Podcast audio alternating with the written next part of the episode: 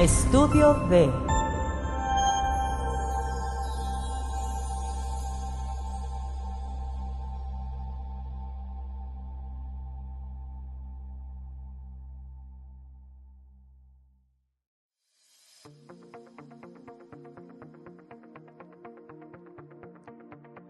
Hola, ¿qué tal? Bienvenidos a su podcast ABC Inmobiliario. Soy Jorge Delgado y el día de hoy vamos a hablar de la importancia del notario público al momento de llevar a cabo una compraventa. Nos acompaña la licenciada Rosalba Bazán, notaria pública 101 suplente. Rosalba, ¿cómo estás? Bienvenida. Muy bien, Jorge, muchas gracias por, por la invitación y pues a platicar de este tema tan interesante. Gracias, Rosalba, muchas gracias por estar aquí. Rosalba, mira, si te parece bien, vamos a platicar de cosas muy elementales, muy sencillas, como dice el podcast El ABC, de lo que la gente quiere saber al momento de llevar a cabo una compraventa, el aspecto jurídico. Y si te parece, comenzamos con cuál es la importancia del notario público al momento de llevar a cabo una compraventa. Bueno, el notario público, eh, nosotros somos eh, abogados y somos profesionales que estamos en vestidos de fe pública que nos delega el el ejecutivo del, del Estado, o sea, el, el gobernador, eh, para eh, dar fe de los actos y hechos jurídicos que realizan las personas. Entonces, un contrato de compra-venta es un acto jurídico y para el cual, eh, por eso acuden ante nosotros, el que vende, el que compra o las personas que intervienen, para dar fe de que y certeza jurídica de ese acto jurídico que se está haciendo. Perfecto, perfecto, muy bien, buenísimo. Y al momento de llevar a cabo una compraventa, Ustedes, imagino, checan varias cosas, las escrituras, antecedentes, todo eso. Y uno de los puntos importantes es el traslado de dominio. Cuéntanos un poquito, ¿qué, qué es el traslado de dominio? Bueno, el traslado de dominio es, el, es un trámite administrativo. el, el, el, contrato, pues, es un tema jurídico donde eh, una persona vende y otra persona compra. Eh, una vez que nosotros nos cercioramos que toda la documentación está en regla, que es el que vende, que realmente es la persona que está compareciendo a la notaría, se firma la escritura y eh, comienzan los trámites, trámites, administrativos y el traslado de dominio es un trámite administrativo que se hace ante la dirección de catastro del municipio y es, es un formatito que presentamos donde nosotros como notarios damos fe de la información del inmueble, quién vende, quién compra, qué porcentajes, cuál es el precio de operación, el avalúo y eh, pues se hace un cálculo eh, respecto el monto de la operación, el, el avalúo y el valor catastral y ya que surge la cantidad o se hace el cálculo, se hace el pago y ese es el, el impuesto al traslado de dominio que nosotros pagamos y ese es el traslado de dominio. Perfecto. Entonces, para, para quedar claros, si tú estás llevando a cabo, quieres comprar una casa, ya encontraste la casa que, que te gustó, ya, ya, ya, ya la quieres tener no puedes eh, tener una escritura sin hacer el traslado de dominio. Tienes que hacer un traslado de dominio a fuerzas. Tienes que hacerlo. Ante, digo, hay varias formas de adquirir las propiedades, ¿no? Okay. Una es en escritura pública, otra, otro tipo es a lo mejor por medio del ayuntamiento, por sindicatura, okay. eh, pero finalmente se hace el trámite de traslado de dominio, ya sea que sindicatura lo tramite o ya sea que los notarios lo, lo tramitemos, pero siempre debe haber un traslado de dominio. Ok, perfecto. Un tema muy importante, Rosalba, ya sabes, eh, los clientes al momento que llegan como con, nosotros, los asesores inmobiliarios, te dicen, oye, bueno, quiero vender mi propiedad, eh, estoy listo, ya la arreglé, ya estoy haciendo el trato, y encontré el, precio correcto. Sin embargo, a la hora de, de ya ponerle a la venta, los impuestos, pues les genera mucho estrés, ¿no? Obviamente, pues hay que, desembolsar esa, esa cantidad. ¿Existe alguna forma de poder exentar el impuesto al momento de, de, de vender una propiedad? Claro que sí, digo, todas como, como regla general, todas las ventas generan impuestos, simplemente okay. que la ley nos hace excepciones. Okay. Y como bien lo dices, eh, hay una forma de exentar tu casa habitación siempre okay. y cuando cumplas con ciertos requisitos. Eh, pues con los documentos que puedes acreditar, eh, nos, son la credencial para votar, con el domicilio del inmueble que vas a enajenar, el estado de cuenta de, de cuentas de ahorro, eh, de tar tarjetas de crédito de casas comerciales, okay. no, ojo, no bancarias, no, no tarjetas bancarias. de crédito de bancos. Okay. Eh, es el recibo de la de telefonía fija con el uso de la de casa habitación, Ok. eh, la energía eléctrica con el recibo de energía eléctrica con datos fiscales. Muy importante que venga su RFC, que traiga su CFDI, que tenga su XML, porque así lo contempla la, la ley, ¿no? Esos dos puntos son muy importantes, Rosalba, eh, y, y sucede, sucede mucho. El recibo de la luz tiene que tener la cadena digital, el RFC, ¿verdad? Si Así no, no, no tiene, no tiene validez. No tiene validez. O sea, no, no lo podemos utilizar para que porque no cumple los requisitos que la misma ley o el reglamento del- de la ley del impuesto sobre la renta que nos pide que tenga. Entonces, eh, o- otra cosa que hay que am- ampliar un poquito, esos documentos pueden ser del, del enajenante, o sea, del vendedor, de su cónyuge o de sus descendientes o ascendientes en línea recta. ok, ok.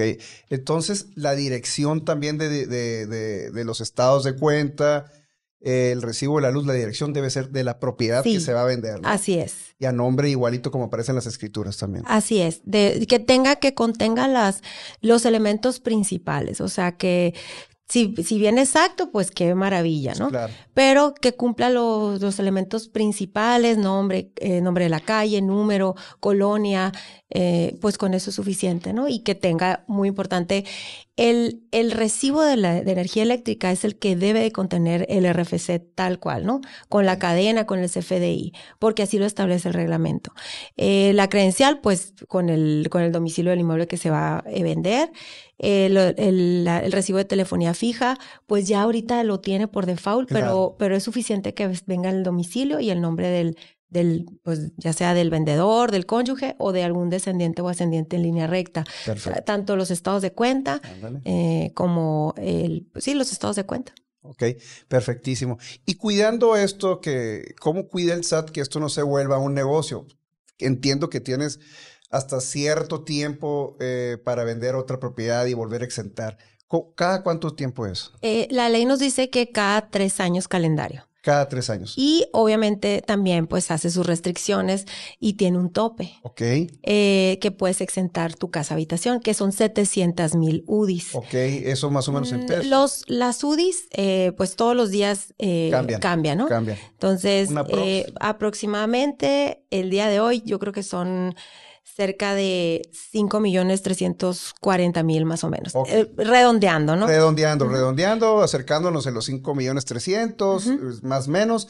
Tú tienes derecho con estos requisitos eh, a exentar tu casa habitación. Así es, por enajenante. si son enajenante. dos enajenantes, si son, pues es la casa está a nombre del, de una persona está casada y por, por gananciales la esposa tiene, tiene eh, ahí el 50%, pues sería por cada vendedor. Ok. Si son tres personas, eh, cada enajenante Cada tiene derecho a exentar esa cantidad y obviamente tiene la obligación de acreditar que es su casa habitación Claro. con alguno de los documentos que anteriormente ya dijimos. Sí, porque lo que no se vale es de que en un local comercial, pero que es un que, que lo, lo quieres disfrazar como casa, a la hora de la hora pues no va a pasar, ¿no? Porque no tienes una a lo mejor una tarifa doméstica en la luz o muchas otras cosas, ¿no? Así es, eso, ese es un toque, un, un punto muy importante, porque el recibo de la luz debe de tener la tarifa Doméstica. de casa habitación de doméstica. Entonces, Correcto. ¿qué hacer pasar que un local que es, pues, No. no, no, No. nos va- no, porque lo revisamos. Claro, Entonces claro. lo revisamos sí. y, y pues el- la- lo importante es no abusar de estas excepciones que nos da, eh, que nos da la, la propia ley, ¿no? De, de- de poder exentar nuestra casa habitación. En el caso de si es una, un inmueble comercial, pues ahí los impuestos son calculados diferente Ok. y eh, pues hay que ver cada caso en Hay concreto. cada caso ya en concreto, ya, ya se puede, ya se puede estudiar. Muy bien. Al momento de llevar a cabo una compra-venta, ya que estamos recabando el expediente, muchas personas este, tienen duda de lo que es un certificado de libertad de gravamen. Cuando aplica, si siempre aplica, dónde lo saco, más o menos cuál, en qué precio está, para qué sirve. ¿Qué, qué nos puedes platicar del certificado de libertad de gravamen? Bueno, todos los documentos eh, que integran un expediente para llevar a cabo una compraventa son importantes porque cada uno, eh, nosotros los notarios damos fe de ciertas cosas. Claro. De que está al corriente de impuesto predial, que la persona que está vendiendo es quien es, que acreditamos todo lo que nosotros manifestamos en la escritura, lo acreditamos con documentos. Pero el certificado de libertad de gravamen o ahora eh, se llama certificado de inscripción registral. Correcto. Eh, es un documento sumamente importante y la verdad eh, yo los invito como asesores y como un consejo que a lo mejor puedo darles Claro. es que siempre, siempre eh, no, no lo dejen como un documento. Es que ya el cliente ya y lo quiere hacer así, lo quiere hacer sin certificado. Eh, nosotros como profesionistas tenemos que cuidar nuestro Claro. trabajo y ese es un documento que nos va a ayudar. ¿Por qué nos va a ayudar? Porque nos va a ayudar el, el- el certificado de inscripción registral, pues nos va a decir qué estatus tiene en registro público una propiedad. Claro. ¿sí? Eh, existe una variante o una opción de poner, cuando sol- solicitamos el certificado, de solicitar un aviso previo. Ok. El aviso previo es, un, es una eh, anotación que nosotros los notarios emitimos un oficio Sí. y que lo adjuntamos junto con la solicitud del certificado de inscripción registral. Ese aviso, en pocas palabras, decimos eh, que se pretende llevar a cabo una operación eh, entre tales personas respecto a este inmueble y que se encuentre inscrito bajo tal número de inscripción. Entonces, ¿para qué lo hacemos? Para evitar fraudes, para evitar eh, que la propiedad se venda varias veces, para evitar, y para darle certeza jurídica a nuestros clientes que están eh, queriendo comprar y que estamos, están queriendo vender su propiedad. Entonces, al, al momento de, de solicitar el certificado va, y que se em- emita, va a venir esa anotación de aviso previo. Y esa propiedad se suspende cualquier inscripción. No puede anotarse ninguna inscripción, no puede ir el vendedor a venderla por otro lado. Entonces, se suspende cualquier inscripción. Una vez que se lleva a cabo la firma de la escritura, que ya tenemos la certeza de que se pagó el precio de operación, de que se firmó ante notario, de que se le dio un número de escritura, Ahí también hay otra figura que es el aviso preventivo. Y ese, ese, este documento se presenta igual por el notario público, se presenta una vez que se firma, 24 horas siguientes a la firma de la escritura. ¿Para qué? Para que ya quede, eh, le informemos al registrador, al registro público, que ya el inmueble ya se vendió. Entonces, ya, ya no hay eh, ninguna, eh, vamos a decir, peligro de que, de que, este, eh, ¿cómo se dice? Se, se vence el aviso previo y el certificado ya es la conclusión del aviso definitivo de que se llevó a cabo la operación. Todas las partes están protegidas por eso. Te Así puedes es. evitar cualquier fraude. Así es. Sí. Entonces, eh, tiene tiempos, ¿no? Claro. Tiene tiempos de vigencia y ese aviso nos da la, la oportunidad de que inscribamos el testimonio, o sea, se, se informa que se, que, se, que se firmó, pero tenemos un lapso de, de, de trámites que tenemos que hacer, el traslado de dominio, aviso al SAT, Claro. eh, ciertos trámites administrativos que tenemos que hacer y ya nos da tiempo de integrar el testimonio, que es un librito que a lo Sí. mejor podemos platicar sí, eh, este, más adelante, un Sí. Donde nosotros integramos y damos testimonio claro. de que firmamos un contrato y que se le incorporan todos los documentos que ustedes nos trajeron en el, en un checklist que manejamos, Sí. donde incorporamos todo lo que, lo que, lo que el certificado, que el predial, que las actas de nacimiento, que la forma de pago. Entonces, ese testimonio se manda a registro público y ese ya es la inscripción definitiva de cambio de propietario, de que antes estaba a nombre de Jorge y ahora está a nombre claro. de Sergio, ¿no? Claro. Entonces, ese es el, ese es el, el, el objetivo del aviso, Claro. del aviso previo de, en el certificado, en el, la, ¿cómo se dice? En el- la constancia de inscripción registral y el aviso definitivo. Ok, buenísimo, buenísimo. Es importantísimo ese tema. Y nosotros como asesores y muchos clientes también, siempre andamos a las carreras, queremos evitarnos pasos y siempre estamos con que, bueno, este, el, el, certi- el certificado de libertad de gravamen o el, o el, ¿cuál es el nombre que tiene ahí? Certificado de inscripción registral. Ok, buenísimo. Y yo siempre digo que este certificado es importantísimo, por más que queramos ahorrarnos pasos, porque yo digo que es como un acta de nacimiento de la propiedad, ¿no? O la factura de, de, un carro, donde tú ves en la factura del carro, vas viendo, eh, la agencia se lo vende a fulanito, y luego fulanito lo va, lo va vendiendo, y ahí te va apareciendo todo, todos los cambios. En el certificado podemos ver toda la información, si está libre de gravamen, si tiene anotaciones, y por eso es tan importantísimo, ¿verdad? Así es. Y no lo dejen de no pedirlo. Que porque el cliente le urge, que porque queremos firmar rápido, que porque queremos ganar la comisión, que lo que sea. Exacto. Yo creo que eh, vale, la no, vale la pena. Vale, la pena. No es algo que es caro. Eh, la cantidad, el costo de un certificado con aviso previo son 1.980 pesos. Perfecto. Entonces, yo creo que es, es, es importante que siempre lo, lo consideremos en nuestras operaciones. Sí. Otro punto muy importante, Rosalba, siempre al momento cuando ya estamos a, la, a, los, a las últimas, que ya estamos cerrando la, la operación y, y, tenemos ese certificado de información registral, vemos o nos salen anotaciones que no esperábamos. Por eso viene la cancelación de la hipoteca. ¿Qué tan importante o cuál es el paso a seguir cuando vas a cancelar una hipoteca? Bueno, tocaste un tema súper, súper común eh, en el momento que que nosotros llegan las operaciones y queremos y pedimos el certificado y ay, qué rápido, es que quiero firmar y, y los, lo ingresamos y pues como dices tú, nos sorprende con una anotación de una hipoteca con un banco y le preguntamos al cliente y dice, no, pues es que yo ya pagué, ya pagué y pues no sé por qué aparece. Pues aparece porque no, no concluimos nuestro trámite con el banco. Sí pagamos y, pero no fuimos, acudimos a la sucursal o al banco y decir, ¿sabes qué? Pues ya pagué, necesito mi cancelación de hipoteca y inscribirla en registro público. Es importante ingresarla en registro público y hacer esa cancelación, porque no, no es automática. Esa cancelación, no nomás porque pagaste, automáticamente el banco... No basta con que digas, oh, voy a pagar mi casa, eh, banco, ¿cuánto te debo? Aquí te pago y tan tan se acabó. No basta con no eso. No basta con eso. Ok. Ah, es, es, un trámite que debemos de hacer con banco, con Infonavit, con Fobiste, con, eh, financieras, sin decir nombres porque pues hay tantas. Sí. Eh, siempre, siempre. Ustedes si tienen un crédito y si ustedes saben que ya lo están liquidando, es importante buscar a la hipotecaria y solicitar la cancelación de hipoteca. Entonces, a ver, paso uno, liquido mi crédito. Paso dos, me acerco a la institución bancaria o a la institución financiera que te otorgó el crédito y le pides una cancelación de la hipoteca. Así es. Una carta de cancelación. Una carta de cancelación de hipoteca. Ya que tenemos la carta de cancelación de hipoteca, acudimos con ustedes y ustedes hacen una cancelación para inscribirla. Eh, el, eh, bueno, diferentes eh, financieras tienen su procedimiento. Okay. por ejemplo, pues hay bancos que manejan una carta dirigida directamente a registro público que se ratifica y que se manda a registro público.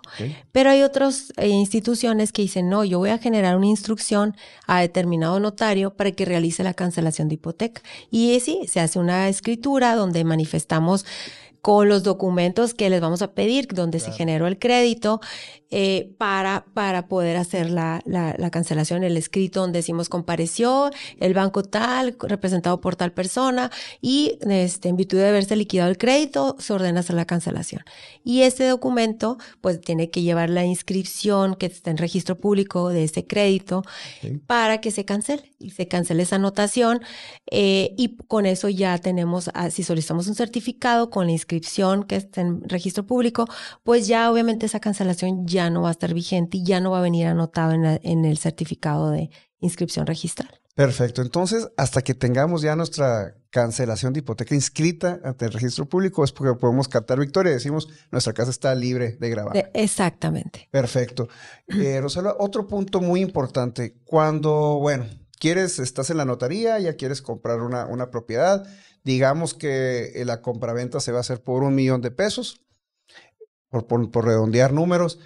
¿Hasta cuánto, hasta qué cantidad me permite la ley que puedo pagar yo en efectivo? Ok. Eh, bueno, el umbral que nos permite la ley antilavado eh, es el nombre simplificado que le damos, ¿no? Eh, es 8.025 UMAS. La UMA tiene un valor cada año de, bueno, en este año está en 96.22 pesos. Si lo multiplicamos, pues nos resulta 772.165 pesos el umbral. Solamente tenemos derecho a pagar por operación esa cantidad. El resto. 72 mil pesos. así es. Ese es el umbral que nos permite la ley del manejo efectivo.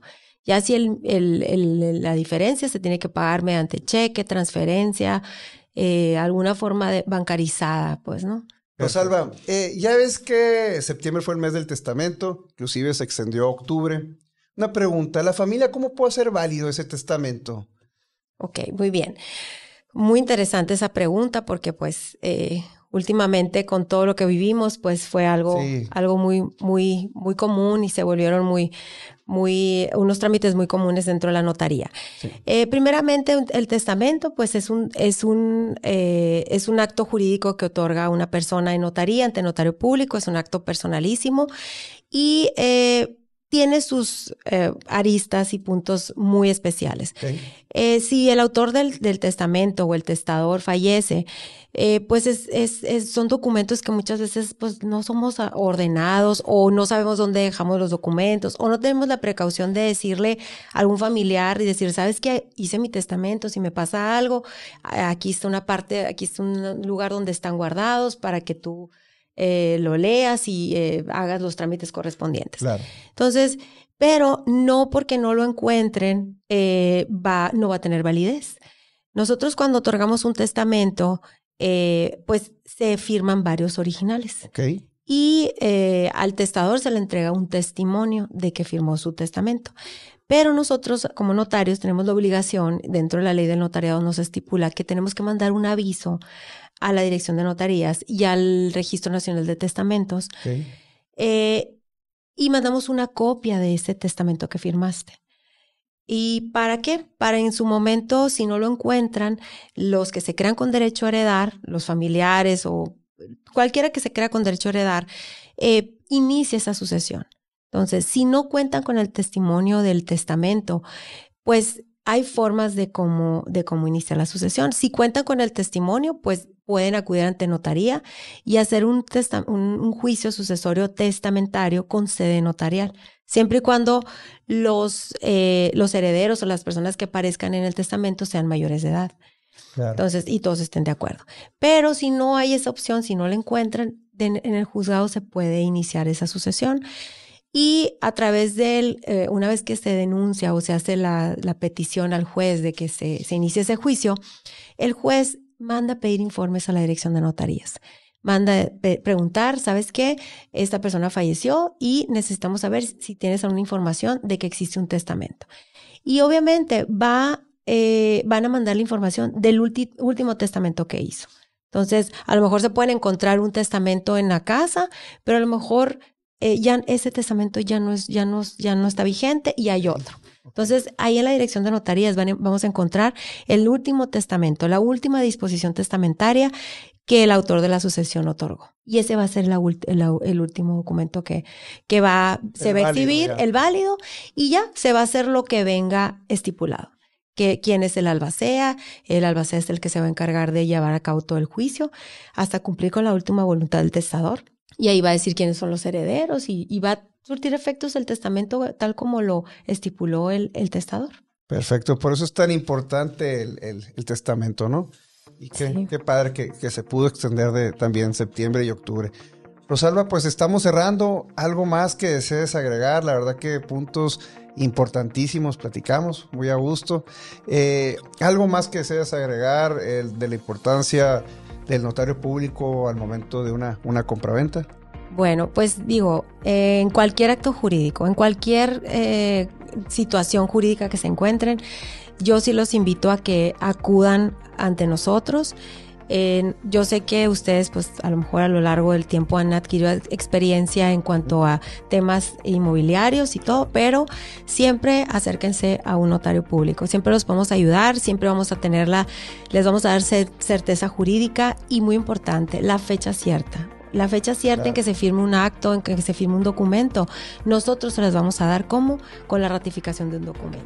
Eh, acérquense con nosotros y nosotros vamos a dar la certeza jurídica en cualquier acto jurídico, en cualquier eh, contrato que quieran hacer, en cualquier, por más recibo simple que ustedes digan eh, es, siempre va a ser una, una buena opción que acudan ante nosotros para, pues para darles esa, esa certeza jurídica. Perfecto, muchas gracias Rosalba la licenciada Rosalba Bazán. Eh, pues muchas gracias a todos y los esperamos en otro capítulo más de ABC Inmobiliario. Hasta la próxima.